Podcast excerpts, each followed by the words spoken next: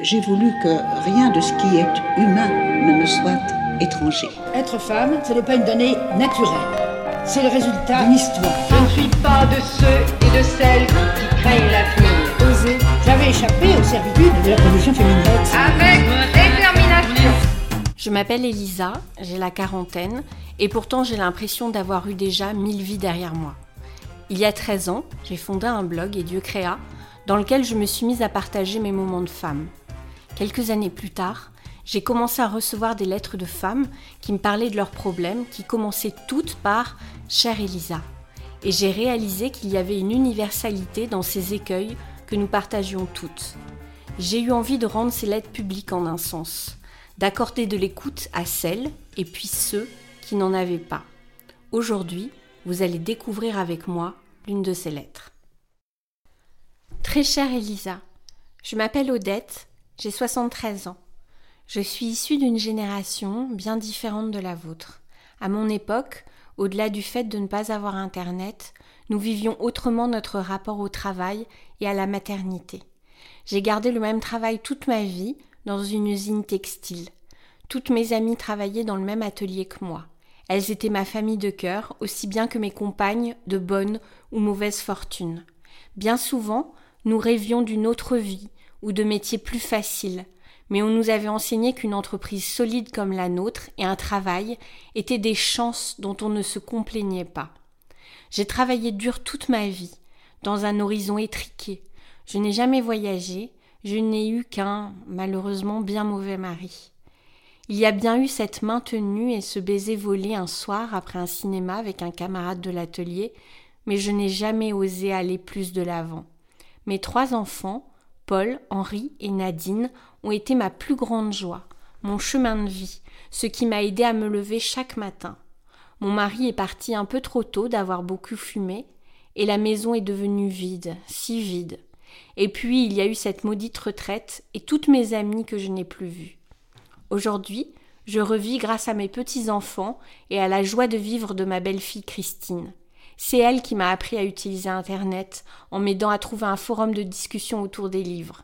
Je m'y suis fait de nouvelles amies. Oh, quel formidable outil, quelle liberté pour tous. Et puis un jour, j'ai découvert par-dessus son épaule votre blog. C'était il y a six mois. Vous êtes venu ma fenêtre et m'a bouffé d'air frais. J'ai tout relu depuis vos débuts. J'ai vu vos photos et vos textes gagner en qualité. J'ai appris à vous connaître à travers ces belles phrases et je me suis dit oh, quelle merveilleuse jeune femme j'aurais aimé vivre à cette époque. Je suis si heureuse de pouvoir découvrir à travers vous ce que peuvent être les jeunes femmes et les mères d'aujourd'hui. Alors, à travers des visages comme le vôtre, à travers cette merveilleuse aventurière de la vie que vous êtes, je me dis qu'il n'y a rien de plus réjouissant pour des générations comme les nôtres que d'avoir pu engendrer des générations comme la vôtre. Je salue ce soir toutes les mères modernes, courageuses, combatives, mais aussi aimantes et amantes que vous êtes vous et vos lectrices. Et la vieille femme que je suis continuera de suivre vos belles aventures avec le cœur d'une midinette. Je finirai en vous disant que je lis vos inquiétudes et vos interrogations à toutes. Sachez que vous vivez vos plus belles années. Dures, intenses, certes, mais vous les regretterez plus vieilles. Profitez-en, savourez. Vous êtes une belle âme. Merci pour cette générosité qui explose derrière mon écran. Je vous embrasse sincèrement, chère Elisa, et je souhaite que le reste de votre vie soit aussi riche que tout ce qui vous est déjà arrivé. Odette. Je suis celle qui écoute, celle qui lit toutes ces lettres, celle qui est la confidente et qui parfois ose un conseil ou un avis. Aujourd'hui, je m'incline devant la sagesse d'Odette je réalise que parfois, en cherchant à tout mener de front dans ces vies complètement folles, on oublie l'essence même de l'instant. Merci Odette de me rappeler aujourd'hui que je vis certainement les plus belles années de ma vie et que plutôt que de courir, je vais juste m'arrêter, regarder et savourer. Vous vous confiez à moi, j'aimerais en profiter pour vous faire part de l'aide et des avantages dont vous pouvez bénéficier. Pour les seniors, Internet a des avantages qu'ils ne soupçonnent pas, notamment pour lutter contre la solitude, et c'est un formidable lien pour les relier à leur famille qui se trouve parfois loin.